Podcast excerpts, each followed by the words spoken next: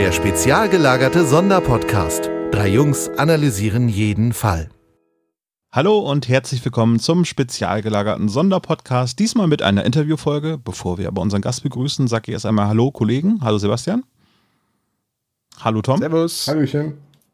Und äh, ich leite unseren Gast mal wie folgt ein. Er ist nämlich sozusagen das Schweizer Messer unter den Autoren der drei Fragezeichen. Er hat die Jungs gegen Indiana Jones kämpfen lassen. Er hat sie nach Silent Hill verschickt. Er hat sie mit dem besten Freund von John Sinclair kämpfen lassen und nicht zuletzt auch noch auf den Mottenmann gejagt. Dann hat er nebenbei noch äh, neue Formate für die drei Fragezeichen entdeckt. Er hat nicht nur klassische drei Fragezeichen Romane geschrieben, sondern auch die MIDI-Fälle. Er schreibt für die drei Fragezeichen Kids und er hat Bobs Archiv geöffnet. Wir begrüßen Christoph Ditter. Ja, hallo, grüßt euch. Schön, dass es geklappt hat. Irgendwie die Vorgeschichte zu dieser Podcast-Aufnahme ist ein steiniger Weg, aber wir freuen uns sehr, dass du da bist. Ja, wunderbar, ich mich auch.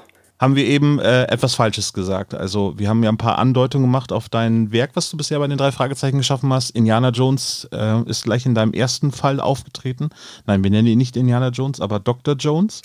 Ja, Dr. Jones, das war natürlich kein Zufall. Also, er war natürlich in meinem Kopf ganz klar Indiana Jones. Ich habe dem Dr. Jones ja sogar eine Peitsche in die Hand gegeben. Das war mehr als deutlich, glaube ich.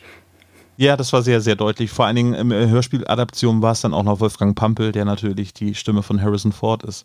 Ja, was absolut großartig war. Also das wusste ich im Vorfeld nicht, habe ich tatsächlich erst, als ich mir das Hörspiel dann angehört habe, äh, natürlich auch sofort gehört und habe gedacht, das ist ja die beste Besetzung, die es nur geben kann, ganz klar. Also das fand ich super. Mhm. Sind wir jetzt gerade quasi quer eingestiegen? Du bist sozusagen noch das Nesthäkchen unter den Autoren. Nein, okay, du bist seit knapp zehn Jahren dabei, aber bist immer noch der Neueste, der für die Hauptreihe schreibt. Ganz genau, so ist es. Ich fühle mich auch manchmal noch so Nesthäkchen-mäßig. Das ist ja auch ganz schön, wenn man das ist. Aber ja, ist sind, so? sind, sind tatsächlich zehn Jahre jetzt schon. Bin ich selbst erstaunt drüber eigentlich, wie schnell die Zeit gegangen ist. Ja, ist, ist schon ganz schön irgendwie. Ich habe jetzt keinen Welpenschutz mehr oder so. Aber ähm, der Jüngste bin ich halt. Und so wie es aussieht, bleibe ich das auch noch eine Zeit lang. Also der Jüngste jetzt vom Eintrittsalter ins Team her. Äh, Gut, Evelyn Boyd äh, schreibt ja ähm, noch mit Dein Fall, irgendwie hat sie ja schon zwei Fälle geliefert, aber das ist ja noch nicht in der Hauptreihe mit so drin und auch nicht absehbar, dass da irgendwie was passiert, glaube ich. Äh, also ich weiß es nicht, ich mache die Planung ja nicht, aber mir ist nicht bekannt, dass sie jetzt den nächsten Fall in der Hauptreihe hat. Wobei wäre ja schön, wenn es mal klappt. Also ich mag Evelyn gern und die Dein Fallbücher von ihr sind ja auch super. Aber erstmal kommen wir zu deinem ähm, ja. Werk äh, bei den drei Fragezeichen. Die erste Geschichte, die veröffentlicht worden ist mit eben Indiana Jones, war das auch deine Bewerbung bei den drei Fragezeichen oder wie ist das damals vonstatten gegangen? Das war tatsächlich meine Bewerbung. Ähm, also ihr müsst euch das so vorstellen, ich war ja Autor, war ich schon damals, äh, habe relativ viel veröffentlicht, vor allem bei Perry Rodan. Können wir vielleicht nachher nochmal kurz drüber sprechen, die Science-Fiction-Serie, die es schon ewig gibt. Und ähm, also, wenn ich jetzt richtig erzähle, wie ich dazugekommen bin, hat es eigentlich mit einer Lesung angefangen. Und zwar wollte ich mit meinem ältesten Sohn, der war damals acht oder sieben, auf eine drei Fragezeichen Kids Lesung gehen von Ulf Blank. Der Ulf war krank damals, das war mein großes Glück, weil das ging dann so aus, äh, dass er die Lesung absagen musste, aber dass alle Kinder, die gekommen wären vom Kosmos Verlag im ein Buch geschenkt bekommen haben, aus dem er normalerweise gelesen hätte. Das habe ich dann mit nach Hause genommen und habe es dann meinem Sohn vorgelesen. Äh, das war jetzt nicht meine erste Begegnung mit den drei Fragezeichen. Ich kenne die drei Fragezeichen selbst schon ewig, aber äh, das war eben das Buch, was ich ihm dann vorgelesen habe. Und beim Vorlesen habe ich dann irgendwie gedacht, oh, ich glaube, das kann ich auch. Das klingt jetzt hochmütiger, als es eigentlich war. Äh, nicht, dass er denkt, ich halte mich jetzt für den König hier, aber so, ich habe gedacht, das probiere ich jetzt auch mal und habe dann eine E-Mail geschickt an Kosmos Verlag. Da stand sinngemäß drin: Hallo, ich bin's, ich bin Autor und ich würde gern für die drei Fragezeichen mal schreiben. Lohnt sich das überhaupt, wenn ich das ausprobiere, oder habe ich sowieso keine Chance? Weil da wollte ich mir die Mühe nicht machen, ein Exposé zu verfassen. Da kam dann tatsächlich eine Antwort zurück, relativ schnell. Äh, doch, versuch's mal. Und das habe ich dann auch gemacht. Das war dann das Exposé zu den geheimnisvollen Botschaften, also zu dem Indiana Jones-Fall, wenn du so willst. Das hat den Leuten im Verlag gefallen und ähm, das war so kurz vor der Frankfurter Buchmesse damals, muss 2010 gewesen sein, schätze ich, oder 2009. Und ähm, ja, da hatte ich ein Gespräch dann mit der damaligen Redakteurin und sie sagte zu mir, ja, schreib das Buch, probier es, äh, wird klappen bestimmt, weil das Exposé ist gut. Da bin ich dann die drei Fragezeichen Titelmelodie pfeifend durch die Frankfurter Buchmesse gerannt und alle haben wahrscheinlich gedacht, ich habe einen an der Waffel oder so. Aber das hat mich wirklich total gefreut damals und ja, es hat dann auch geklappt. Welche Melodie denn? Ähm, die alte, ne? die, äh, die, alte, also die ursprüngliche sozusagen, weil das ist die, mit der ich aufgewachsen bin. Also du bist ein Kassettenkind, wenn ich so festhalten. bin ein Kassettenkind, ja genau.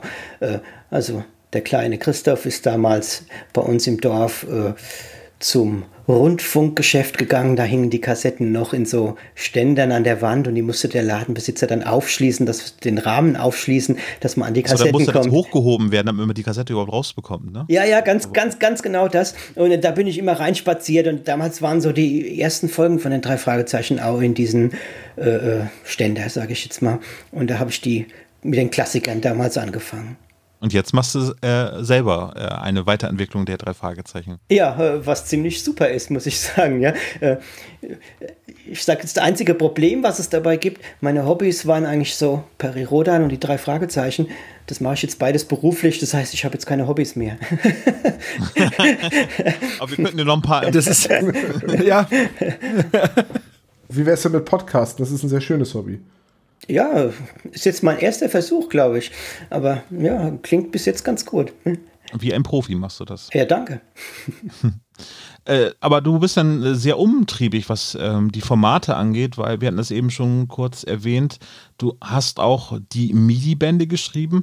Ähm, wie, wie verhält es sich damit? Ist das entstanden, weil die gesagt haben, wir brauchen jetzt Geschichten für diese 3D-Planetariumsreihe äh, oder waren erst die Bücher da, also die, die MIDI-Bände, das ist ja so ein kleines Taschenbuchformat gewesen, das kalte Auge, Tornadojäger und das Grab der Inka-Mumie sind, glaube ich, auch die einzigen drei Bände, die eben in diesem MIDI-Format ersch äh, erschienen sind. Ja, ganz genau. Und da waren auch tatsächlich zuerst die Bücher also der Verlag hatte so den Plan, äh, wir bringen mal dieses Hosentaschenformat raus, sage ich jetzt mal. Dann machen wir drei Bände. Und ich habe die Finger gehoben und habe gesagt, ja, ich schreibe da gern einen davon. Da hatten wir ein Gespräch, dann kam dabei raus, ja, ich könnte ja auch zwei schreiben. Habe ich gesagt, ja, gern, klar, mache ich. Und ein bisschen später hatten wir noch ein Gespräch, ach, Christoph, schreib doch alle drei. also es war gar nicht von Anfang an geplant, dass ich die alle drei schreibe. Was aber super war, also wer die Bücher gelesen hat und nicht nur, jetzt nur in Anführungszeichen, die Hörspiele dazu gehört hat, der weiß, dass in den Büchern quasi ein gemeinsamer Rahmen steckt. Und zwar äh, ist die Fiktion in den Büchern so, dass der Albert Hitfield äh, seinen Schreibtisch durchsucht und da ein paar alte Fälle, alte Manuskripte von sich findet, die er damals nicht veröffentlicht hat. Das ist quasi diese alte Fiktion, ihr kennt es ja alle, dass Albert Hitfield die dann rausgegeben hat und da habe ich eben die gemeinsamen, den gemeinsamen Hintergrund gesponnen, dass er drei neue Fälle gefunden hat. Da gibt es auch die Hitfield-Einleitung und so, all das gibt es in den, in den MIDI-Büchern drin. Und ähm, ich habe die dann geschrieben, hat auch riesen Spaß gemacht und so. War auch ein bisschen Stress, weil die alle drei gleichzeitig auf den Markt gekommen sind. Das heißt, da musste ich drei Bücher gleichzeitig fertig machen. Äh, ich hatte genug Zeit, also es war schon ein ordentlicher Vorlauf, aber war auch spannend, die alle drei hinzukriegen. Und bei Sonderbänden ist es eigentlich immer so, da gibt es nicht unbedingt ein Hörspiel zu. Wenn man Glück hat, sage ich mal, gibt es dann eben doch ein Hörspiel, aber wenn man Pech hat, nicht. Das kommt immer drauf an. So wie bei den Deinfall-Bänden oder so, da gibt es bis jetzt keinen, der zum Hörspiel geworden ist. Bis jetzt kann ja noch kommen. Und dann kam dieses Planetarium-Projekt. Dafür hat man eben Fälle gebraucht, die nicht, also zu denen es noch kein Hörspiel gab. Und da kam man natürlich gleich auf diese drei MIDI-Bände. Das war natürlich für mich super und so kamen dann diese Planetariumsfolgen zustande. Also das war wirklich so, die haben Stoff gesucht und der war idealerweise eben in den MIDI-Bänden schon da.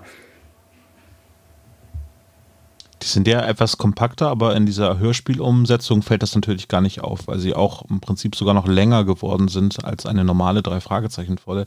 Das heißt, eigentlich ist es eine ausführlichere Betrachtung als, als bei den großen Romanen der drei Fragezeichen. Bist ja. du mit äh, bist du mit ähm, den Umsetzungen immer zufrieden oder gibt es auch so Punkte, wo du sagst, oh, da hättest du dir jetzt bei der Umsetzung eher was, einen anderen Aspekt aus dem Buch gewünscht, was im Hörspiel umgesetzt worden sind? Also Stichwort Kürzungen. Ich sag gerade mal was zu deiner ersten Frage, die du gar nicht gestellt hast. also äh, tatsächlich sind die MIDI-Bände ein bisschen kürzer als ein Normalband. Das ist gar nicht viel. Also das sind nur ein paar Seiten oder paar tausend Anschläge. So es ist gar nicht viel, was vom Volumen da kürzer ist. Und wie du sagst, das Hörspiel ist aber länger in der Planetariumsfassung als ein normales Hörspiel. Das heißt, das Hörspiel ist fast eine 1 zu 1 Umsetzung von dem Buch. Also da gibt es kaum Kürzungen. Das äh, läuft auch von der Dramaturgie her quasi fast eine Nacherzählung von den Büchern, was normalerweise ja nicht der Fall ist, wenn drei Fragezeichen Fall vertont wird. Äh, zu dem anderen, was du eben gesagt hast, äh, ob ich manchmal denke, oh Mann, warum haben sie das jetzt so und so gekürzt? Das kommt vor, ja wenn so quasi meine Lieblingsszene, die ich so habe, im Hörspiel gar nicht vorkommt. Aber ich sag mir auch, ja, es gibt ja schon einen Grund, warum das so ist. Vielleicht erzähle ich mal ein Beispiel. Der gefiederte Schrecken ist eine von meinen Folgen. Da gibt es ja dieses Riesenaquarium im Kellerraum. Und im Buch ist es so, dass Peter irgendwann davor steht und er muss äh, da rein und muss da runter tauchen. Äh, also er zieht sich dann bis auf die Unterhose aus und so und muss da reintauchen, findet alles eklig, weil da ist Algen drin und so Zeugs und ist auch nur durch irgendwie so eine Membran oder so abgetrennt von dem Bereich, wo äh, Barracudas drin schwimmen. Also Piranhas sozusagen, nur eben äh, für äh, Salzwasser. Es kann, also es entspricht äh, Piranhas. Und Peter muss da tauchen und untertauchen und ekelt sich. Und das war so meine Lieblingsszene im Buch, weil ich die einfach super fand und ich fand, die hat Peter so gut getroffen. Die gibt es im Hörspiel nicht, also die ist da komplett rausgefallen. Einfach aus dem Grund, weil sie nicht unbedingt notwendig ist. Peter taucht da und entdeckt dann im Sand irgendwie das Symbol oder so und im Hörspiel stehen sie vor der Glaswand von Aquarium und sehen es von außen. Das geht für die Story genauso. Es geht eben die schöne Szene verloren, sage ich mal. Was man natürlich gemacht hat, weil es müssen ja Dinge verloren gehen. Man kann ja nicht alles durcherzählen, sonst ist das Hörspiel viel zu lang. Ja, manchmal werden ja aber auch die Stellen oder die, die Szenen so ein bisschen umgeschrieben und da habe ich immer das Gefühl, dass das ist, um Sprecher einzusparen. Also jetzt zum Beispiel in der brennenden Stadt im Buch am Anfang sind Onkel Titus und Tante Mathilda ja auch zu Hause und kriegen das auch mit, dass der Schrottplatz äh, Anschlagsziel wird von diesen Rauchbomben. Und ähm, im Hörspiel tauchen die einfach gar nicht auf. Da wird sogar gesagt, na gut, dass dein Onkel und deine Tante nicht da sind. Also da gibt es sicher immer äh, verschiedene Erklärungen. Wie es in dem konkreten Fall jetzt war, weiß ich nicht. Kann tatsächlich sein, dass sie eben bei der Aufnahme nicht da waren. Glaube ich aber eher nicht, weil das ja Standardsprecher sind, die eigentlich äh, greifbar sind. Ich vermute, dass man da einfach auch gesagt hat, das ist nicht unbedingt notwendig. Da sparen wir uns zwei Minuten Laufzeit oder so. Aber wie das konkret in dem Fall war, kann ich dir nicht sagen, weil ich weiß ich nicht. Die Schweigende Grotte ist jetzt dein neuester Drei-Fragezeichen-Roman. Der ist noch nicht vertont als Hörspiel. Dementsprechend scheuen wir uns so ein bisschen da näher drauf einzugehen, weil wir uns hauptsächlich um die Hörspielserie natürlich kümmern und dementsprechend ja. wollen wir nicht so viel spoilern, sofern eine Folge noch nicht veröffentlicht worden ist. Der Mottenmann ist jetzt das neueste Hörspielprodukt bei den drei Fragezeichen und da hast du dich um die Mottenmann-Prophezeiung aus Amerika gestürzt. Ist das so ähm, deine Herangehensweise, dass du dir mysteriöse Geschichten heraussuchst, wie zum Beispiel Centralia oder eben halt die Mottenmann-Legende aus Amerika? Das Und ähm, ist das deine Rezeptur sozusagen für eine, eine gute Drei-Fragezeichen-Geschichte? Ja, manchmal ist es so, dass das meine Rezeptur ist. Äh, dann wiederum nicht. Also es kommt immer drauf an. Hm, beim Mottenmann war es so, ich hatte eine Geschichte, also ich hatte dieses Anfangsbild, tatsächlich ist es ja ein Bild, das habe ich aber jetzt nicht gemeint, äh, dass eben äh, auf diesem Gemälde eine Schauergestalt auftaucht, der Besitzer Angst bekommt und am nächsten Moment klettert diese Schauergestalt aus dem Gemälde raus und flieht dann und so. Das war so mein, meine Vorstellung, meine erste Vorstellung von dem Fall. Und da habe ich mir dann gesagt, okay, ich brauche eine Schauergestalt, ich könnte eine erfinden, aber schöner ist es eigentlich, wenn ich eine nehme, die existiert. Also natürlich nicht in Wirklichkeit existiert, aber zu der es eben eine Legende gibt. Und dann habe ich mich im Netz umgeschaut, was gibt es denn in Amerika für passende Schauergestalten, die wir in Deutschland nicht unbedingt so kennen. Und da bin ich rasch auf diesen Mottenmann gestoßen und habe mir dann so allerhand angelesen dazu, dass ich einfach weiß, ja, was ist der reale Hintergrund, also wie funktioniert diese Legende oder Sage in der Realität. Und was kann ich daraus machen? Ich habe auch keine 1 zu 1 Umsetzung der echten Legende gemacht, aber es sind schon viele Elemente dabei, die, die ich eben übernommen habe, so wie dieses, wer den Mottenmann sieht, hat Unglück und so. Das ist ja der Kern der echten Legende sozusagen.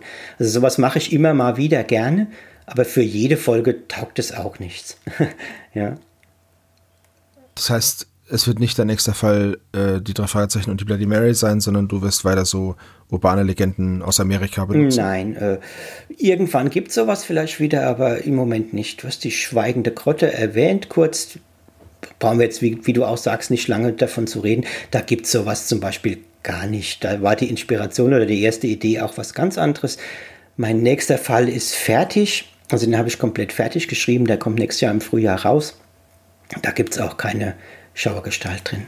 Einige Sachen bieten sich so ein bisschen an. Die brennende Stadt zum Beispiel hast du Albert Hitfield wiederbelebt. Äh, und zwar in einer anderen Art und Weise, nämlich indem du Kommissar Reynolds den Fingerzeig hast machen lassen. Genau. Ist das äh, etwas, was du dir wieder wünscht für die Serie? Sollte Albert Hitfield auch in der Hauptserie wieder auftauchen? Äh, nein, äh, glaube ich nicht, dass das auf Dauer jetzt sinnvoll wäre. Damals das war ja auch ganz in meiner Anfangszeit. Äh, die Brennende Stadt ist mein zweites Buch, was ich für die Fragezeichen gemacht habe. Da hatte ich einfach diese Idee, ach, ich versuche mal so einen richtig, richtig klassischen Fall zu machen. Brennende Stadt finde ich persönlich sehr klassisch, auch von der Art und Weise her, wie das Rätseltestament aufgesetzt ist. Und da habe ich eben aus Nostalgie sozusagen eben an diese Fingerzeige gedacht und habe im Verlag gefragt, äh, wie sieht's aus, könnte ich nicht mal die Fingerzeige machen? Wir haben ja nicht mehr den Hitfield oder Hitchcock drin, aber ich könnte sie ja eben Kommissar Reynolds schreiben lassen, den ich ja auch wieder, aus der, wieder für den Fall wiedergeholt habe.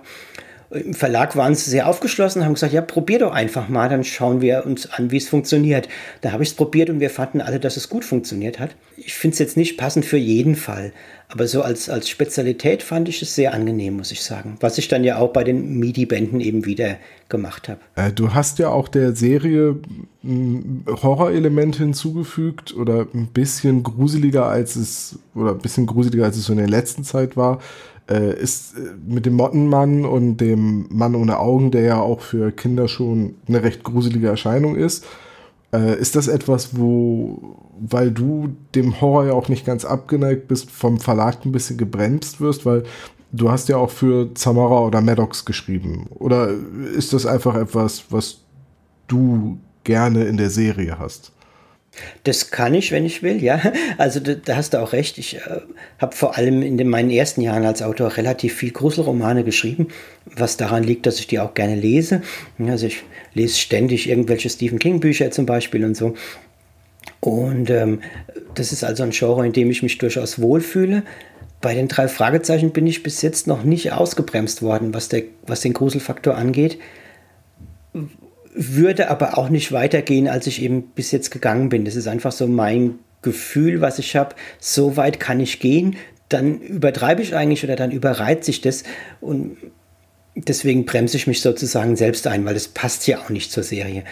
Also ich war zum Beispiel bei der Record Release Party von dem Mann ohne Augen, den du erwähnt hast, und da gibt es diese eine Stelle, wo der dann auftaucht und, und, tatsächlich seine Augen rausnimmt, also dieses Glasauge und zack, und dann hat er das so in der Hand. Äh, die Stelle ist schon ziemlich gruselig, da ist auch eine schöne Musik unterlegt und so. Und bei der Record Release Party saß so, naja, schräg vor mir, also ich war glaube ich im Mittelgang und, und zwei, drei Reihen vor mir, aber auf der anderen Seite vom Mittelgang saß tatsächlich ein Junge, die meisten Leute dort sind ja auch erwachsen oder so. In dem Fall saß da wirklich ein Junge. Lass den 10, 12 gewesen sein. Und als diese Augen rausnehmen Szene kam, hat er auch tatsächlich die Hände vors Gesicht geschlagen. Hat gesagt, Mensch, der gruselt sich jetzt bis ans, bis ans Ende. Aber der fand das natürlich auch super. Ja, also das gewisse Maß an Grusel ist ja das, was äh, gerade für, für kindliche Hörer auch super ist. Äh, man darf es nicht überreizen oder übertreiben. Äh, würdest du denn sagen, dass die drei Fragezeichen immer noch eine Kinderserie sind? Ja. Ja, also die Frage ist nicht ganz so einfach, aber äh, primär als Autor schreibe ich ja Bücher. Also ich schreibe jetzt nicht unbedingt Hörspielvorlagen, sondern Bücher. Und bei den Büchern ist das Zielpublikum für mich ganz klar primär die Kinder. Natürlich lesen es auch Erwachsene, das finde ich super, aber das sind für mich, was ich jetzt überhaupt nicht äh, geringschätzig meine oder so, warum sollte ich? Äh, das sind Erwachsene, die Kinderbücher lesen. Ich lese persönlich auch Kinderbücher, also das finde ich wirklich gar nicht seltsam oder sonst irgendwas, ja. Ähm, aber für mich sind die drei Fragezeichen eine Kinderserie. Mir ist auch klar wiederum, dass äh, die Vertonungen, also die Hörspiele, wahrscheinlich von mehr Erwachsenen als Kindern gehört werden. Weiß ich ja auch nicht so hundertprozentig, aber da gehe ich ganz stark davon aus, dass es weitaus mehr Erwachsene hören als Kinder. Aber dennoch sind es Kinderbücher. Ich habe mit meiner Frau mich darüber unterhalten und sie hat gesagt, die drei Fragezeichen sind eigentlich so eine All-Age-Geschichte. So würde ich es auch Ähnlich wie Harry Potter ist auch eigentlich als, als, als Jugendbücher konzipiert, aber im Prinzip ist es ja etwas, was für alle Generationen irgendwie etwas ist, was, was äh, genutzt wird. Also das war jetzt auch nicht irgendwie so, Kinder sind die drei Fragezeichen Konsument Nummer eins und alles andere ist ferner liefen oder so oder irgendeine Rangfolge, die sehe ich auch überhaupt nicht, äh, sondern nur das Publikum, für das ich die Bücher schreibe, das sind quasi Kinder. Was jetzt die Erwachsenen überhaupt nicht abwerten soll oder so, es wäre ja Unfug.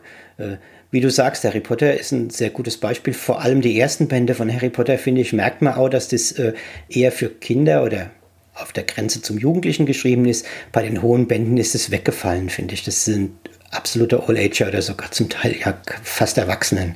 Literatur. Ja, ich hatte mir so vorgestellt, dass, äh, dass ihm mitwachsen. Ja, genau. das, das wollte ich gerade sagen, weil ich habe Harry Potter. So ist es ja bei den drei Fragezeichen auch irgendwie nur, dass die drei Fragezeichen nicht älter geworden sind, im Gegensatz zu Harry Potter. Jo, hm. das wäre auch bei den Fragezeichen Wie? seltsam. Die wären ja jetzt schon so richtig alt, ne? Das wäre jetzt eine Rentnergang. Ja, das stimmt. Ja, noch nicht ganz. Sie sind aber hart an der Grenze. Ja, genau. Ähm, aber du äh, schaffst ja auch den Sprung, auch noch sie noch jünger zu machen und auch die Abenteuer noch äh, etwas noch kindgerechter zu gestalten, weil du auch für die Kids schreibst. Ist das für dich ein Universum oder ist das etwas, okay, das eine sind die drei Fragezeichen Kids und das andere ist sozusagen die, die Hauptserie oder wie auch immer wir es nennen wollen? Ähm, das sind tatsächlich zwei getrennte Serien für mich. Also alles, was bei den Kids geschieht, ist ja auch nicht im Kanon von den drei Fragezeichen sozusagen drin. Brauchen wir nur den Anfang zu nehmen, der drei Fragezeichen-Serie, äh, da gründen sie ihr Detektivbüro und so weiter. Und das haben wir natürlich bei den die ganzen Kids-Sachen gab es damals noch nicht, wenn man so will, im Vorfeld. Und äh, die Serie, also die Kids funktionieren auch völlig anders, als die drei Fragezeichen funktionieren. So von der, von der Machart, von der Komposition der Fälle her, von, der, von, von dem Witz her und von daher sind es für mich echt zwei getrennte Sachen. Hast du denn manchmal den Wunsch, Elemente aus den drei Fragezeichen Kids auch bei den drei Fragezeichen auftauchen zu lassen? Ich meine, es gab ja auch in Botschaft aus der Unterwelt die Kaffeekanne. Das warst jetzt nicht du, aber dass sowas nochmal auftaucht? Ja, äh, nee, den Wunsch habe ich eigentlich noch nie verspürt. Ich finde es nicht unbedingt falsch oder verkehrt oder so, aber den Wunsch hatte ich jetzt noch nicht, nee, muss ich ganz nüchtern sagen. Obwohl ich, glaube ich, der drei Fragezeichen Autor bin, der am meisten drei Fragezeichen Kids auch geschrieben hat. Ben Nevis hat auch drei Fragezeichen Kids geschrieben, aber ich weiß nicht, wie viele. Also ich habe nur diese kleine Sonderbänche geschrieben, keine einzige normale Folge, aber das waren immerhin sechs kleine Sonderbänche, die ich geschrieben habe. Von daher ähm, habe ich eine gute Zahl zu den Kids beigetragen. Aber äh, Verknüpfung habe ich noch nie gemacht, nur einmal ganz, ganz heimlich, indem ich Victor Eugene habe auftreten lassen bei den drei Fragezeichen Kids. Allerdings nur äh, reines Name-Dropping und der Name war leicht verfremdet. Sie haben irgendwie überlegt, wie hieß doch nochmal dieser Kunstdieb, der damals das und das gestohlen hat und dann der Name war so ähnlich wie Victor Eugenie. Aber es war nur ein Gag am Rande. Also überhaupt nichts Ernsthaftes und nichts Handlungstragendes, war nur ein Gag. Ja, die Geschichte von Victor Eugenie ist äh, ja auch auserzählt. Das hat André Marx ja im Prinzip mit Folge 125 beendet oder hegst du den Wunsch, ihn äh, mal wieder aus dem Knast herauszuholen? Also für, äh, für echte Folge der drei Fragezeichen glaube ich nicht. Nee. Ob irgendwann vielleicht ein Sonderprodukt, wo man ein bisschen spielen kann, da könnte ich mir sowas vorstellen. Weißt du, so wie zum Beispiel die Kurzgeschichte-Bände, die es gibt, mit denen spielt man ja auch oft ein bisschen. Die sind nicht unbedingt im normalen äh, Kanon drin. Da kann ich mir sowas ganz gut vorstellen aber in einer echten Folge ich persönlich nicht. Das ist auch was, wo ich mich nicht ranwagen möchte. Weil Eugenie ist für mich auch so eine Art Legende bei den drei Fragezeichen. Und wie du sagst, irgendwie ist, ist es auserzählt, sehe ich auch so. Also da stimme ich André völlig zu. Hast du denn auch selber Ideen, eigene wiederkehrende Charaktere zu verwenden? Also du hast ja jetzt hier Kommissar Reynolds verwendet und bist ja auch ein Fan von Skinny Norris. Aber hast du jetzt Ideen dafür, eigene Charaktere aufzubauen, so wie jetzt Kari Erlhoff zum Beispiel Mr. Grey, oder willst du nur so eigene Standalone Also Skinny, das stimmt. Skinny bin ich ein Riesenfan und versuche ihn eigentlich ständig irgendwo auftreten zu lassen. Aber die Frage zielt ja eigentlich auf eigene Figur von mir ab. Die einzige Figur, die ich bis jetzt tatsächlich mehrfach genutzt habe, ist, ist Barbara, das Mädchen, was ich in meiner ersten Folge hatte, also bei den Botschaften, die mir den Brustbeutel hat und so. Die ist in den Büchern auch um einiges skurriler als in den, in den Hörspielen. Also wer hier nur die Hörspiele kennt, äh, da ist sie gar nicht so skurril. In den Büchern ist sie ein bisschen skurriler. Die habe ich beim gefiederten Schrecken wiedergeholt und habe sie noch im dritten Buch, das war ein Mitratefall, habe ich sie immerhin so noch erwähnt. Und Barbara spuckt mir immer so im Kopf rum, dass ich sie vielleicht wieder mal hole. Aber dass ich jetzt sage, das wird meine Figur, die ich jetzt in jedem zweiten Band auftauchen lasse oder so, das äh, habe ich eigentlich nicht vor. Dafür sind das ist sozusagen die vierte Detektivin, wie du sie benannt hast, und ähm, sie ist Love Interest von Peter, ne? Irgendwie das. Ja, also, also umgekehrt. Also ja, Bar oder Barbara genau, hat das genau, Auge ja. auf Peter geworfen oder so, ja. Äh, Peter Ja, nicht auf genau, sie. ja. Genau. Sie ist eher, sie ist eher nervig und recht skurril und deswegen gefällt sie mir eigentlich sehr gut. Ob, aber sie ist auch kein Trottel oder so, sondern sie trägt schon was Sinnvolles bei. Deswegen denke ich immer, wenn es passt, hole ich sie gern mal wieder rein, glaube ich.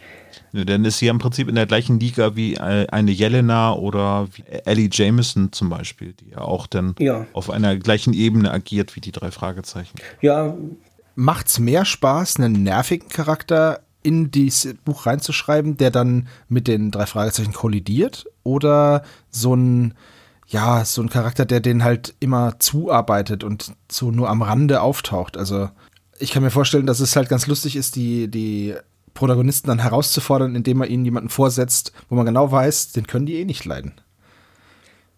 Genau. Also diese Nervigkeit in die Figur macht einen Riesenspaß. Äh, Das versuche ich auch immer mal wieder einzubauen. Natürlich ist es auch nichts, was man ständig machen kann, weil man sich dann wieder selbst kopieren wird, sozusagen. Aber, aber eine Figur, der, der, der nervt oder der ein bisschen skurril ist, aber nicht nur blöd. Also wenn es nur blöd ist, macht es auch keinen Sinn. Es sollte schon die Handlung auch vorantreiben und sollte im, na, im Charaktergeflecht, sage ich jetzt mal, sollte das auch Sinn machen und eine gute Rolle spielen. Aber wenn so ein Charakter gut funktioniert, macht er unheimlich Spaß. Oft ist nur das Problem, man merkt erst, ob so ein Charakter funktioniert, wenn man eine Zeit lang mit ihm gearbeitet hat. Also quasi, wenn das Buch schon ziemlich durch ist, merkt man, oh ja, dieser Charakter funktioniert wirklich gut. Oder, oh, dieser Charakter funktioniert eigentlich nicht so gut. Und dann ist natürlich schade, wenn man das Buch schon fast ganz geschrieben hat.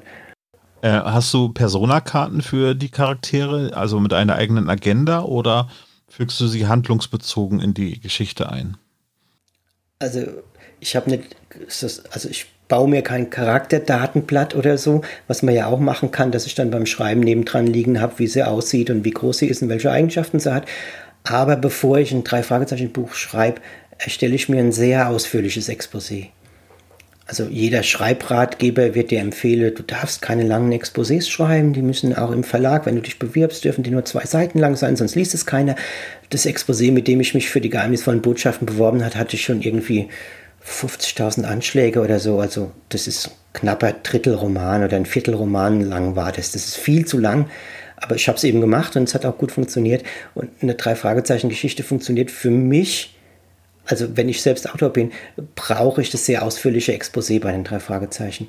Nicht unbedingt bei allem, was ich schreibe, aber bei den Fragezeichen habe ich mir das total angewöhnt, weil da auch ganz, ganz viele Spuren ja losgehen und, und Rätsel angesetzt werden. Und wenn ich vorne nicht weiß, also wenn ich nicht weiß, wie schnüren sich die ganzen Rätsel hinten zu, dann kann ich die vorne nicht aufmachen. Dann kann ich keine Nebenspuren legen und, und die drei Fragezeichen rätseln lassen. Also ich persönlich muss exakt wissen, wie das ausgeht wenn ich dann beim Schreiben eine bessere Idee habe, ist ja gut. Aber ich brauche bei den Fragezeichen wirklich diese Sicherheit, ja, genau so kann das laufen. Dann sind alle Rätsel am Ende beantwortet und dann kann ich auf falsche Spuren legen. Das macht nicht jeder Autor so und das muss man auch nicht so machen. Äh, Aber ich funktioniere so als Autor, dass ich das brauche. Gibt es denn Geschichten oder Abenteuer der drei Fragezeichen, wo du sagst, das werden die drei Fragezeichen nie erleben, so wie die Europareise nach Berchtesgaden oder so, wo du dann gesagt hast, na, das passt vielleicht doch nicht, aber du hattest schon das Exposé in der Schublade und da wird es auch bleiben? Äh, Die Antwort ist jetzt langweilig, die ich gebe, aber nein. also das ist mir wirklich no- noch nicht passiert so auf die Art. Das Einzige, was in die Richtung geht, ist, dass ich so eine Idee hatte, ich wollte mal einen Komiker benutzen, der überall äh, gesprühte äh, Grinsemünder, also Smiley-Graffitis hinterlässt und der seine Verbrechensmotivation kommt daher, dass er irgendwie als Komiker gescheitert ist und so. Das war noch keine ganze Geschichte, das war eher so eine Vorstellung oder ein Gefühl in meinem Kopf, die ich in eine Geschichte verwandeln wollte. Daraus äh, habe ich aber nie eine, ein richtiges Buch hinbekommen, das hat nicht funktioniert. Daraus habe ich dann aber ein drei Fragezeichen Krimi-Puzzle gemacht. Über die haben wir noch gar nicht geredet. Du hast schon ein bisschen gesagt, ich habe bei den drei Fragezeichen viele Sachen gemacht. Ich habe auch letztes Jahr drei äh, Krimi-Puzzles gemacht. Die haben eine kleine Geschichte da muss man das Puzzeln puzzeln, wenn man die Geschichte gelesen hat. Und auf dem Puzzlebild kann man dann die Lösung sehen quasi. Da habe ich zwei für die Kids geschrieben und eins für die normale Serie, die heißt Villa der Rätsel. Und da habe ich dieses Motiv von dem Komiker mit den Smileys dann verwendet. Also letztendlich ist sogar das zu einer Geschichte geworden, aber eben zu keinem echten Buch, sondern zu so einem Nebenprodukt. Was jetzt nicht abwertend sein soll, Nebenprodukt, sondern äh, ja, weißt, wie ich meine. Ja, ja, auf jeden Fall. Aber die Verbindung zu, zu, zum Joker liegt ja denn nah. Also bist du popkulturell sehr umtriebig? Also bist du inspiriert durch, äh, durch Comics, durch, durch Horrorgeschichte, durch Computerspiele und, und solche Sachen? Oder was sind deine Inspirationen? Also Reisen hattest du natürlich mal erwähnt, mhm. ähm, dass ähm, im Bann des Drachen zum Beispiel auf eine, eine persönliche Erfahrung zurückzuführen ist ich hatte das vorhin in, in der Ankündigung gesagt, dass du die drei Fragezeichen nach Silent Hill geführt hast. Also Centralia ist im Prinzip in den Computerspielen von Silent Hill ja auch verarbeitet worden. Oder war das eben eine Recherche einfach von diesen re realen Phänomenen? Oder hast du eben halt Stephen King im Hinterkopf oder äh, Batman und Joker-Geschichten? Beim gefiederten Schrecken bist du ja auch auf die Comicwelt eingegangen. Hm. Also die gerade diese Comicwelt und so, die, da bin ich ziemlich zu Hause. Ja, also da, da fühle ich mich wohl, da kenne ich auch unheimlich viel. Äh, jetzt nicht unbedingt an den Special Interest Comic oder so, aber an dem Mainstream, an Spider-Man, Batman und sowas, äh, bin ich total drin. Ja, da schaue ich mir auch jeden Film an, der ins Kino kommt und so. Also da bin ich sehr stark eigentlich auch privat unterwegs aus Interesse. Im Computerspielbereich hingegen überhaupt gar nicht. Also gerade weil du das Silent Hill und Centralia erwähnt hast, äh, da wusste ich tatsächlich nicht, das klingt jetzt naiv, aber da wusste ich tatsächlich nicht, dass es das schon gibt in der Geschichte. Ich habe einfach, äh, bin auf Centralia gestoßen, habe dann im Netz rumrecherchiert, wie sieht es da wirklich aus, habe mir Fotos angeschaut auf Google Maps und lauter so Zeug und habe dann meine Geschichte gemacht und erst später ist mir dann klar geworden, ja, es gibt ja diesen Film und so all diese Sachen. Das war mir ganz unbekannt. Aber äh, du, ja. das, das passiert. Ich glaube, das ist unser Nerd-Wunsch, dass du so etwas als Inspiration genommen hast, weil, weil wir das oder ich das jetzt zum Beispiel persönlich kenne. Wir haben ja auch André Marxhoff angesprochen, ab ähm, Spur ins Nichts äh, von den Film Saw zum Beispiel inspiriert worden ist und er kannte den Film natürlich auch nicht. Ja.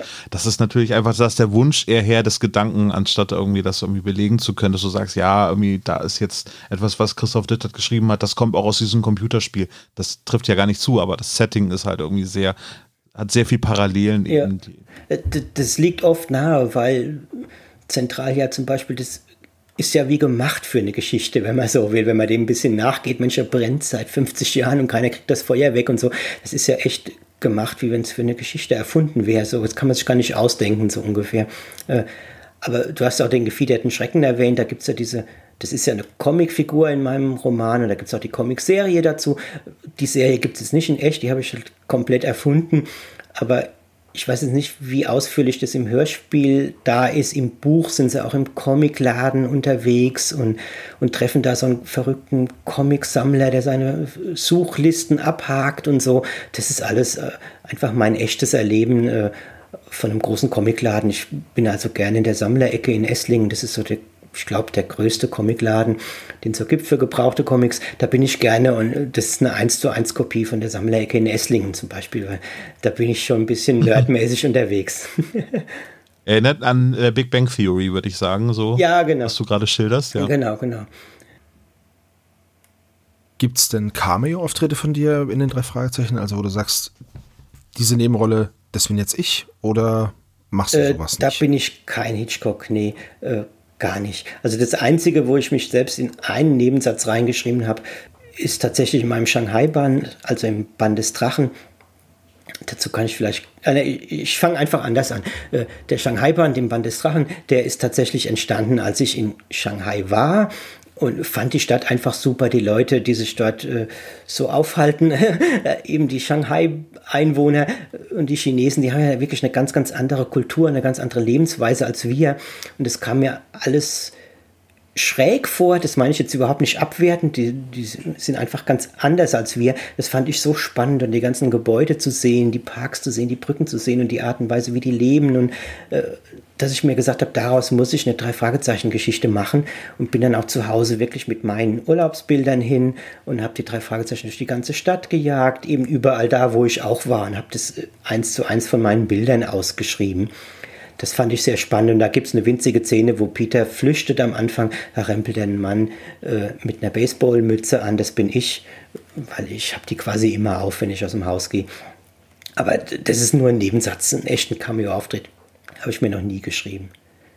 Bei dem äh, Band des Drachen fand ich sehr spannend. Also ich bin sehr viel mit Lesungen unterwegs, vor allem in Schulen, auch in Bibliotheken und Buchläden und so. Und ähm, habe ich denke, zwei Jahre lang habe ich Lesungen mit dem Band des Drachen gemacht.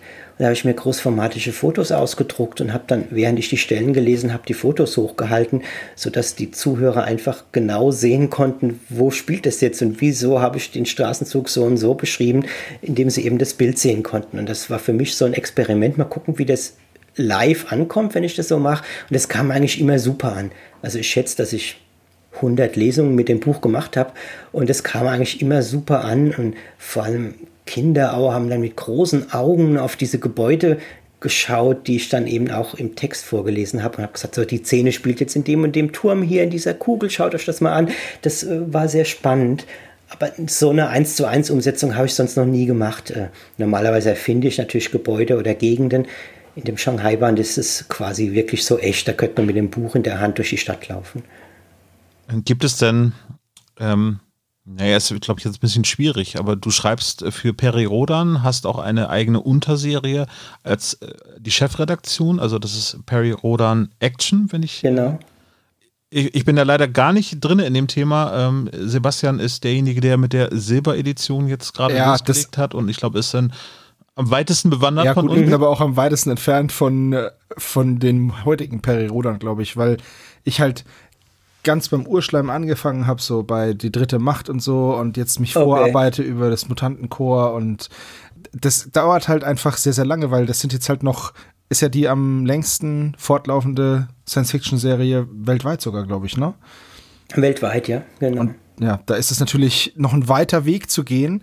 Ähm, allerdings hat meine Mutter schon angefangen, das Ganze zu befeuern und schenkt mir immer Peri-Rodan CDs, was ganz cool ist. Ja, sehr gut. Ja. Sehr gut, das, das macht sie genau richtig. Ja, ja. und da ist auch dieses Neo äh, Peri-Rodan mit diesen diese neueren mhm. ähm, Dingen. Das ist ja auch, das, das Peri-Rodan-Universum ist ja auch unglaublich zerfasert, ne? Also so für jemanden, der neu einsteigt, wie mich jetzt, ist es mhm. gar nicht so leicht zu durchsteigen. Äh, ja, das ist richtig. Also es gibt eine unheimliche Produkt, Produktfülle. Vielleicht hat es ein paar Hörer jetzt, die äh, Perirodan auch nicht so kennen oder so. Ich bin dort mit einem Kollegen zusammen Exposé-Autor. Das bedeutet, wir schreiben für die Romane kleine Handlungsvorgaben und die Kollegen schreiben dann Romane daraus.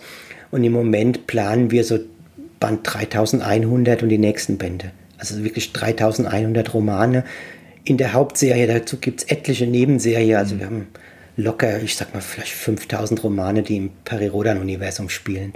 Und das ist natürlich schon eine ganze Hausnummer. Alle die zu lesen ist sehr schwierig. Deswegen würde ich jedem empfehlen, äh, fang einfach mal aktuell an. Würde ich dir auch empfehlen. Erstens wärst du dann ein Leser, der äh, meine neuen Sachen kauft. Und zweitens macht es auch Spaß. Wir sind, äh, wir sind äh, vor kurzem, vor anderthalb Jahren, waren wir bei Band 3000 das wäre ein guter Einstieg zum Beispiel. Ja, okay, gut, weil das ist. Den hast du geschrieben, den Bad 3000? Äh, den habe ich zusammen mit einem Kollegen geschrieben, ja. Also der halbe Roman ist von mir, die andere Hälfte vom Kollegen. Ja, weil das ist nämlich Und der auch ist natürlich speziell für, für, für Einsteiger. Ah, gemacht. okay, gut. Weil, Aber Entschuldigung, du wolltest was sagen. Ja, nee, also bei DC und so und Marvel, da rebooten sie ja auch immer wieder, weil man halt einfach sonst so viele Comics hat und so viele so viel Zerfaserung. Und äh, bei Perioden ist ja so, es gibt ja diese abgeschlossenen Zyklen. So, mhm. und ich habe das, ich habe das gehört, dass man immer nach so einem abgeschlossenen Zyklus eigentlich einsteigen kann, so zu einem neuen mhm. Zyklus. Aber wenn du jetzt sagst, ja. ähm, 3000 ist ein guter Einstiegspunkt, dann habe ich ja nur noch 100 Romane vor mir. Das ist ja okay, dann kann ich das ja kann ich das zumindest mal versuchen. Ja, genau. Also das würde ich jedem empfehlen. Also Perry hat sich nie rebootet in der Serie. Die erzählen wirklich immer fort. Genau, genau, ja. Das habe ich Äh, auch mitbekommen. Aber bei Band 3000 ist vorher wirklich die Großhandlung quasi zu einem Abschluss gebracht worden. Dann haben wir einen 500 Jahres Zeitsprung gemacht. Und Peri Rodan sitzt auf einmal 500 Jahre in der Zukunft und das ganze Drumherum, das ganze Universum ist für ihn neu, weil er die letzten 500 Jahre nicht miterlebt hat. Und der Leser, der die Romane liest, schaut quasi durch seine Augen und entdeckt mit Peri Rodan, wie sieht es eigentlich jetzt aus. Von daher ist es echt ein super Einstieg äh, für jemand, der die Serie jetzt nicht kennt. Ja, okay, gut. Das ist natürlich ein guter Kniff, ja. Genau. Ja, dann muss ich mir das auf jeden Fall. Aber du trennst das denn voneinander oder hast du nochmal vor, ähm, die drei Fragezeichen auch nochmal ins All zu schießen? Das hat ja der Kollege Ben Nevis auch schon getan. Das habe ich ehrlich Aber- gesagt nicht vor. Nee. Also da bin ich dir, da bin ich dir auch ähm, maximal dankbar dafür, muss ich sagen. ja. Hat sich so ein bisschen als Running Gags, glaube ich, in der ganzen drei Fragezeichen-Szene so ein bisschen eingespielt, äh, gespielt, dass eben mit dem Todesflug im Prinzip da irgendwie etwas passiert ist, was nicht passieren sollte. ja, genau. Wo die Geschichte ja grundsätzlich sehr gut ist. Irgendwie. Ja, es, es war Mit Area 51 und so, ja. sicher ein Experiment von, von Ben auch und so. Und, aber war, war, war spannend. Ne?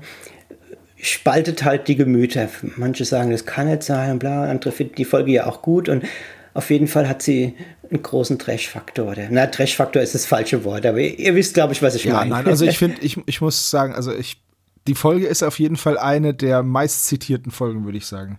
Also jeder, Genau. jeder hat eine Meinung zu Todesflug, jeder kennt Todesflug. Das wird auch mit keiner anderen Folge verwechselt. Ähm, und ich bin froh, dass es die Folge gibt, weil man kann da so herrlich drüber lachen und man muss es halt einfach nicht so ernst nehmen. Und das Schöne ist ja bei den drei Fragezeichen, noch ist es ja so, der nächste Fall kommt ja bestimmt. Dann ist halt der eine jetzt mal nix für mich, dann eben der Genau. nächste. So. Also so sehe ich's. Du, du bist äh, in den Social Media Plattformen recht umtriebig, äh, was Kommunikation mit Lesern angeht. Äh, wie, wie gehst du damit um, wenn äh, jetzt mal ein Band nicht so beliebt ist äh, von, von deinen veröffentlichten Romanen? Also ohne das jetzt selber äh, meinen zu wollen, zum Beispiel äh, Legende der Gaukler zum Beispiel kam in der Leserschaft oder beziehungsweise in der Hörspielschar äh, nicht so gut an. Wie, wie gehst du damit um? Äh, Siehst du das als ähm, das ist prinzipiell nicht unbedingt einfach, wenn man, wenn man die Kritik abkriegt. Und hm, ich sag mal, es gibt so zwei Arten von Kritik. Die eine ist wirklich, die nehme ich total ernst und die nehme ich mir auch zu Herzen. Und die andere ist so eine Art Pöbelei. Die nehme ich auch nicht ernst. Wenn ich dann im Vorfeld schon höre, was sind die da, das muss ja schlecht sein, ja, äh, das ist mir dann auch egal, sag ich mal, weil das kann ich nicht ernst nehmen. Wenn aber jemand wirklich schreibt äh, und es auch begründet, warum er die Folge jetzt so schlecht findet. Und dann muss ich ja manchmal durchaus sagen, Mann, der hat ja recht, das stimmt. Und äh, dann nehme ich mir das schon zu Herzen. Manchmal gibt es ja einen Grund dafür, warum man Sachen so macht, wie man sie gemacht hat, auch wenn sie vielleicht nicht ideal sind. Und manches ist schlicht nicht ideal gelaufen. Also ich finde, so ein Musterbeispiel ist diese Im Band des Drachen-Folge. Äh, die wird von vielen total gehasst, also diese Shanghai-Folge. Und ich, äh, die wird auch von vielen total geliebt. Also die spaltet so. Wenn man sich im Netz umschaut, scheinen fast alle die zu hassen. Wenn man sich im echten Leben, also das Netz ist auch echt, aber ich glaube, du weißt, was ich meine. Äh, wie gesagt, mit dem Buch habe ich 100 Lesungen gemacht, so ungefähr. Das kam eigentlich immer super an. Also das kam noch besser an als andere Bücher von mir. Das Hörspiel in der Hörspielwelt ist gar nicht gut angekommen. Vielleicht auch, weil es ein Stoff ist, der sich nicht so gut für ein Hörspiel jetzt geeignet hat. Damit will ich mich nicht rausreden oder so, darauf kommt mir es gar nicht an. Aber das Buch lebt unheimlich von der Stadtatmosphäre, von der Schilderung. Wie ist es da so? Und das funktioniert im Hörspiel nicht so gut.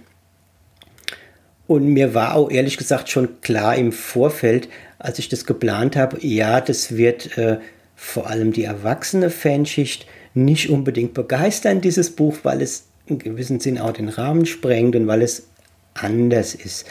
Das war meine, meine erste und einzige bisherige ähm, Record-Release-Veranstaltung bei den, von den drei Fragezeichen, bei der ich war.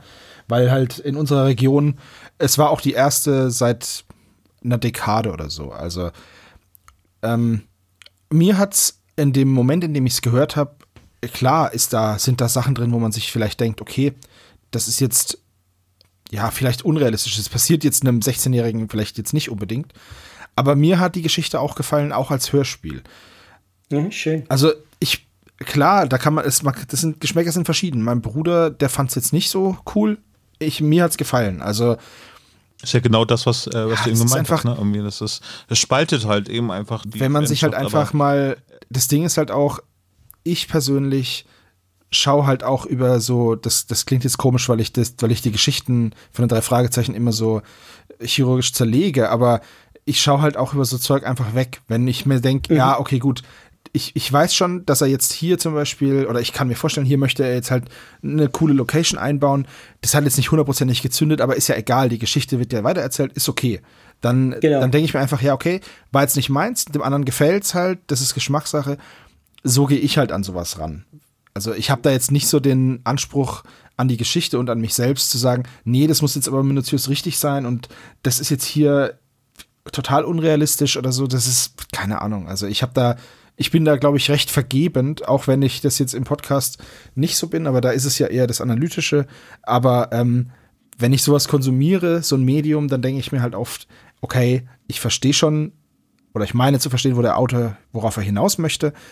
Und ich nehme das jetzt schon so hin. Klar, ist jetzt vielleicht ein bisschen fehlgegangen, der Versuch, aber ich weiß, was er sagen will. Ja, ich ähm, finde das witzig, weil, äh, Christoph, ich muss mich an der Stelle outen. Ich gehöre zu diesen Fans, die den Band des Drachen nicht mochten. Aber ich kenne bislang auch nur das Hörspiel. Und wenn du jetzt sagst, das Buch äh, liefert diese Stadtatmosphäre mehr, dann freue ich mich drauf, wenn wir die besprechen, weil ich nämlich erst seit einem Jahr oder so die drei Fragezeichen Romane lese und zwar immer nur als Vorbereitung für den Podcast.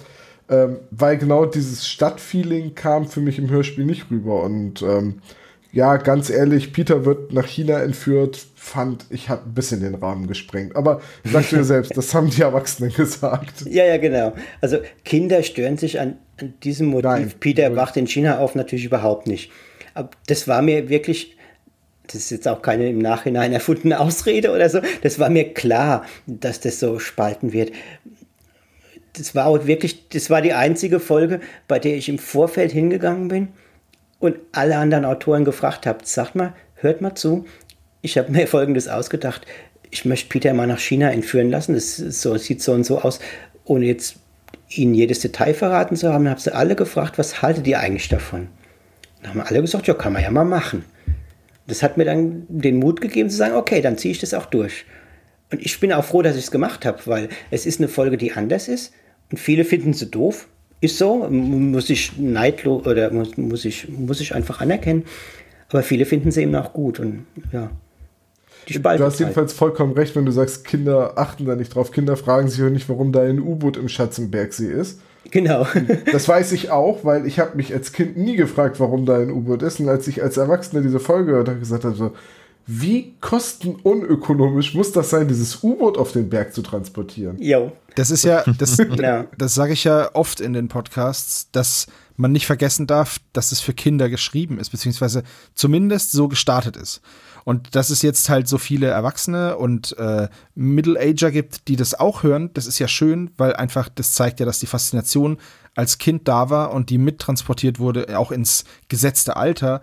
Und also ich gucke immer noch gern Darkwing Duck und die Gummibärenbande und ich weiß schon, dass das Kinderquatsch ist. So. Ist mir schon okay, ist schon okay für mich. Und da werden Probleme auch einfach gelöst. So, es gibt klar gut und böse getre- getrennt, da gibt es keine Grauschattierungen und es gibt für alles, für jedes Problem gibt es immer eine Lösung. Natürlich ist es weit von Realismus entfernt, aber es ist halt einfach, man darf das Zielpublikum halt nicht vergessen und man muss es vor dem Hintergrund betrachten, sonst ist es, hat die ganze Betrachtung überhaupt keinen Wert, meiner Meinung nach. Genau. Das ist wie wenn ich mit dem Auto vor die Wand fahre und dann sage, okay, jetzt, warum ist denn das jetzt kaputt? Ja, weil es dafür nicht gedacht ist. Da stimme ich dir zu. Also ich kann auch nicht ins Kino gehen und mir James Bond ansehen und sagen, das ist aber unrealistisch, der wäre ja jetzt gestorben. Äh, Das ist ja Quatsch. Ja, Ja, genau. Kommt es ja in dem Zusammenhang einfach nicht an. Also ich kann jeden verstehen, der sagt, nee, James Bond brauche ich mir jetzt nicht anzugucken, das ist nicht meins. Ist ja okay. Aber wenn ich mir einen James Bond anschaue, was ich natürlich mache, ich persönlich, ja, äh, ja, dann muss mir auch klar sein, was ist. Ja, ist richtig. Ja. Also Pierce Brosnan fährt mit dem Panzer durch die Wand und das Einzige, was passiert ist, er muss sich die Krawatte richten. Also, ja, die Szene ist super, ich liebe ja, die. die ist, die ist geil, wie er mit dem, vor allem er driftet ja. mit dem Panzer so ums Eck. Also das ist halt auch so ein Fahrmanöver, das ist halt auch, macht halt auch keiner. Aber ja, es war halt, ja. war halt cool. Aber mein Vater ist zum Beispiel so einer, der sagt immer, alles ist unrealistischer Mist. Ich gucke Tatort und Fußball, das reicht. So, also ja, das ist halt. Ja, genau.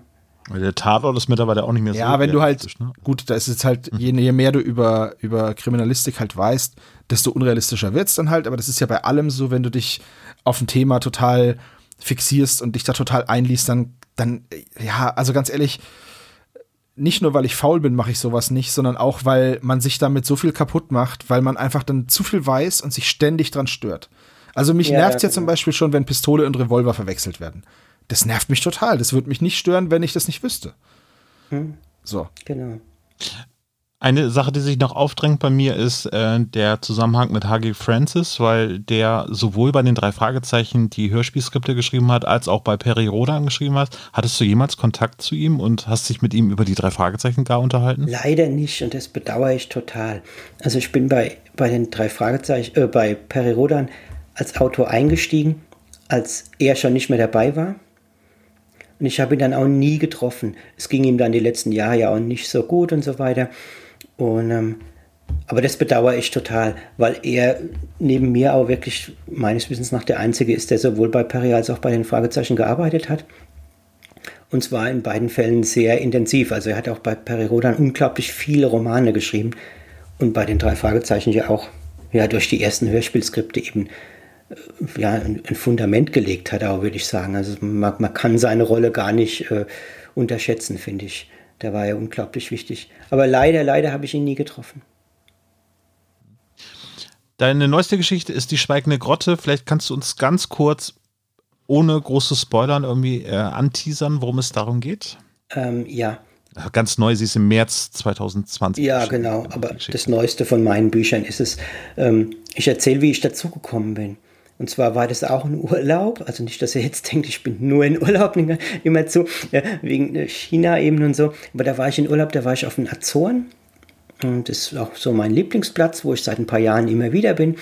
Und da gibt es so einen, stellt euch einen Vulkankrater vor und oben auf dem Kraterrand, also kein karger Vulkankrater, sondern dicht bewachsen, oben auf dem Kraterrand steht ein Luxushotel von dem guckt man in den Krater rein auf zwei verschiedenfarbige Seen und über den anderen Kraterrand guckt man aufs Meer. Also das ist die schiere, pure Idylle. Deswegen steht auch das Hotel dort. Aber äh, die Hotelbauer, wie auch immer sie da drauf kamen, haben vergessen, dass das halbe Jahr dort Nebel ist. Und zwar nicht von Januar bis Juni oder so, sondern von Montag bis Mittwoch. Und dann ist mal zwei Tage kein Nebel, dann ist wieder drei Tage Nebel. Und das hat die Leute, die sich dort eingebucht haben, schon geärgert, bezahlen einen Haufen Geld und so. Und dann sehen sie den ganzen Tag nichts, weil sie in Nebel sind. Das heißt, nach einem Jahr ist das Hotel bankrott gegangen. Ist dann zehn Jahre so vor sich hin zerfallen und war bewacht. Dann ist es noch zehn Jahre länger zerfallen und ist jetzt eine totale Ruine. Ohne als Tourist, der mal dort ist, kann man da rein und kann sich das Hotel so anschauen. Da zerfällt alles, da quatschen die Teppichreste unter den Füßen, da kommen Stahlträger aus der Decke runter und Wendeltreppen, die dunkel sind, führen ins Nichts, geplünderte Toiletten und so. Also es ist eine Todesfalle, wenn man so will, die in Deutschland nie so da stehen wird. Die habe ich mir alles angeschaut und habe dieses Hotel genommen und habe das äh, auf ein kleines Insel, Inselchen vor Rocky Beach versetzt habe aus dem Hotel ein Sanatorium gemacht, aber das seit Jahren vor sich hin zerfällt. Und darunter habe ich dann diese schweigende Grotte erfunden. Also ursprünglich hätte das eine Geschichte über dieses Hotel, also über das Sanatorium werden sollen.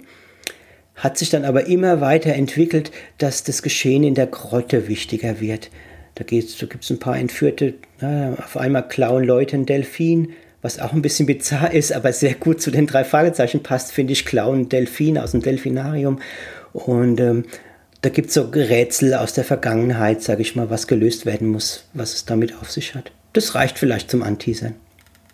Mhm. Und wer noch mehr einsteigen möchte, du hast unter anderem dann noch ähm, Bobs Archiv veröffentlicht. Das ist eine ganz besondere Geschichte der drei Fragezeichen, nämlich im, na, ich sag jetzt mal, im Karteikartenformat ist das im Prinzip eine Geschichte. Ja, so kann man sagen.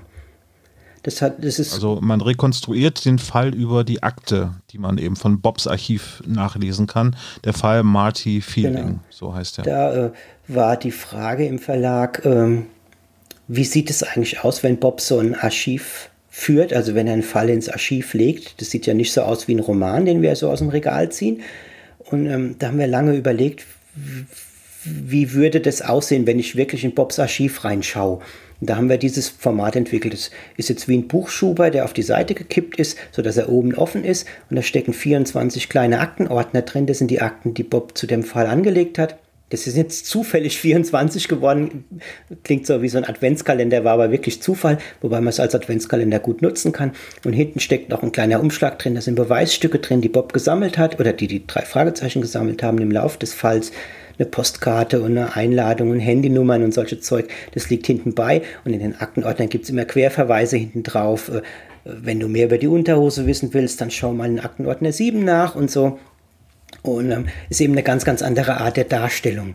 Nebendran hat Bob immer handschriftliche Notizen gemacht. Also die sind reingedruckt natürlich, aber sehen so aus, als ob sie eben mit der Hand geschrieben wären. Und ähm, ja, ist eine ganz andere Art der Darstellung. Da habe ich mir wirklich gesagt, wie führt Bob eigentlich das Archiv? Und das ist dabei rausgekommen. Mhm. Das kann man jetzt kaufen. Finde ich spannend. ja, ich finde es auch sehr spannend. Ähm, es sieht auf jeden Fall sehr, sehr, sehr nett aus, wie es gemacht ist. Ähm, Vielleicht gibt es ja auch immer mal noch einen weiteren Fall, man weiß es ja nicht. Aber wer noch einmal die volle Dosis von dir äh, haben möchte, der kann jetzt äh, den neuesten Science-Fiction-Roman von dir lesen, Fallender Stern. Genau. Der ist jetzt ganz brandneu, der ist am 31. August rausgekommen bei Piper und äh, ist ein ganz serienunabhängiger Science-Fiction-Roman. Hat jetzt also nichts mit Perry Rodan oder so zu tun, sondern ist ein einzelstehender Roman. Fallender Stern heißt der. Und ähm, den hatte ich lange auf dem Herzen und habe auch sehr lange daran gearbeitet. Äh, ist so ein, ich glaube, knapp 500 Seiten sind es, also ein bisschen dickerer Roman, wenn man sonst so die Fragezeichen als Maßstab nimmt. Und der erzählt so ein bisschen die Lebensgeschichte von, von einem Jungen und einem Mädchen. Der Buch, das Buch fängt an, als die beiden zehn Jahre alt sind. Da äh, fängt die NASA ein Signal auf, was von einem äh, Kometen stammt, vom Asteroiden stammt, der so durch, so durch unser Sonnensystem zieht und von dem eindeutig ein Funksignal ausgeht. Also was nicht nichts Natürliches ist, sondern ein Zeichen von intelligentem Leben. Aber äh, dieser Felsbrocken im All wird eben an der Erde vorbeiziehen und dann ist, dann ist er weg. Man hat aber glücklicherweise irgendwie noch 20 oder 30 Jahre Zeit, die Raumfahrttechnik, also es spielt in unserer Jetztzeit, beginnt nahezu, äh, die Raumfahrttechnik so zu entwickeln, dass man auf diesem Asteroiden, wenn er nahe am nächsten Punkt zur Erde steht, vielleicht landen kann hat man so ein paar Stunden Zeit, wo man aussteigen kann, nach dem Rechten sehen kann und dann muss man wieder zurückfliegen. Das ist die Ausgangssituation und dann erleben wir die nächsten 20, 30 Jahre bis zu diesem Tag, wo diese Mission startet, ob wir darauf landen können oder nicht. Und dann haben wir ungefähr ein Drittel des Buches. Wie es dann weitergeht, erzähle ich jetzt nicht. Ist ja klar, wäre ja doof, wenn ich alles erzähle. Aber das ist so eine andere Art von Science Fiction, als ich sie sonst so schreibe bei Perry Rodan. Das ist weit, weit in der Zukunft und dieser fallende Stern, der ist sehr nah an unserem Leben dran. Also der beginnt sozusagen heute und wie wird sich das vielleicht in 40, 50 Jahren entwickeln? Ja, fallender Stern. Wir packen den Link äh, zu deinem neuen Roman in die Shownotes mit rein. Äh, vielleicht möchte einer unserer Spezies mal reinlesen oder auf jeden Fall komplett durchlesen. Christoph, ich würde sagen, wir haben ein sehr umfängliches Gespräch über die drei Fragezeichen und auch über äh, dein weiteres Schaffen ja, gehabt. stimmt. haben wir noch was vergessen zu fragen, was du unbedingt noch beantworten möchtest? Ich, wir haben so viel gesagt, ich glaube, das ist gut so. Wiederholung nicht ausgeschlossen, sage ich mal. Ich habe mich halt so gefragt, ob es irgendwie mal in Aussicht äh, ist, dass es eine personelle Veränderung bei den drei Fragezeichen Autoren gibt, aber es klingt ja alles nicht danach. Es klingt ja auch als, äh, danach, dass du immer noch nach all den Jahren Spaß dran hast und noch lange weitermachen möchtest. Genauso sehe ich das auch, ehrlich gesagt, ja. ja, sehr schön. Ja. Dann bedanken wir uns für die tollen drei Fragezeichen-Geschichten, die du uns äh, gegeben ja, hast gerne. und auch für dieses Interview. Vielen gerne Dank. Gerne doch. Sehr schön. Dann äh, war das das spezial gelagerte Interview mit Christoph Dittert, ich verabschiede mich mit meinen Kollegen zusammen. Tom. Auf Wiedersehen. Bis bald. Und Sebastian. Servus, geht nämlich auch als Verabschiedung. Vielen Dank fürs Zuhören. Ciao. Jo. Tschüss. Tschüss.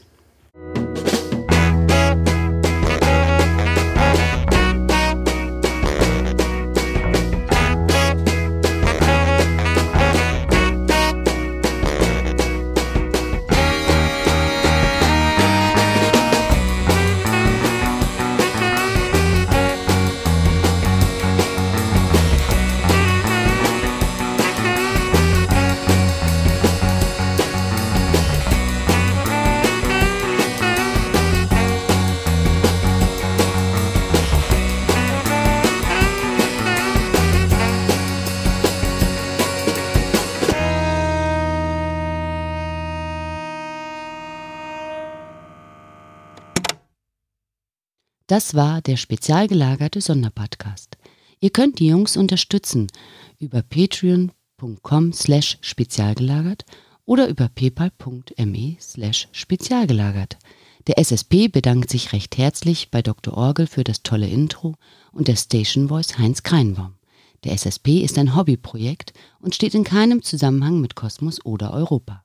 Ihr findet den SSP auf Facebook, Twitter und Instagram jeweils unter Spezial gelagert sowie auf YouTube. Außerdem könnt ihr die Jungs auf dem SSP Discord-Server antreffen. Alle Links findet ihr natürlich auf der Webseite spezialgelagert.de. Bis zum nächsten Mal.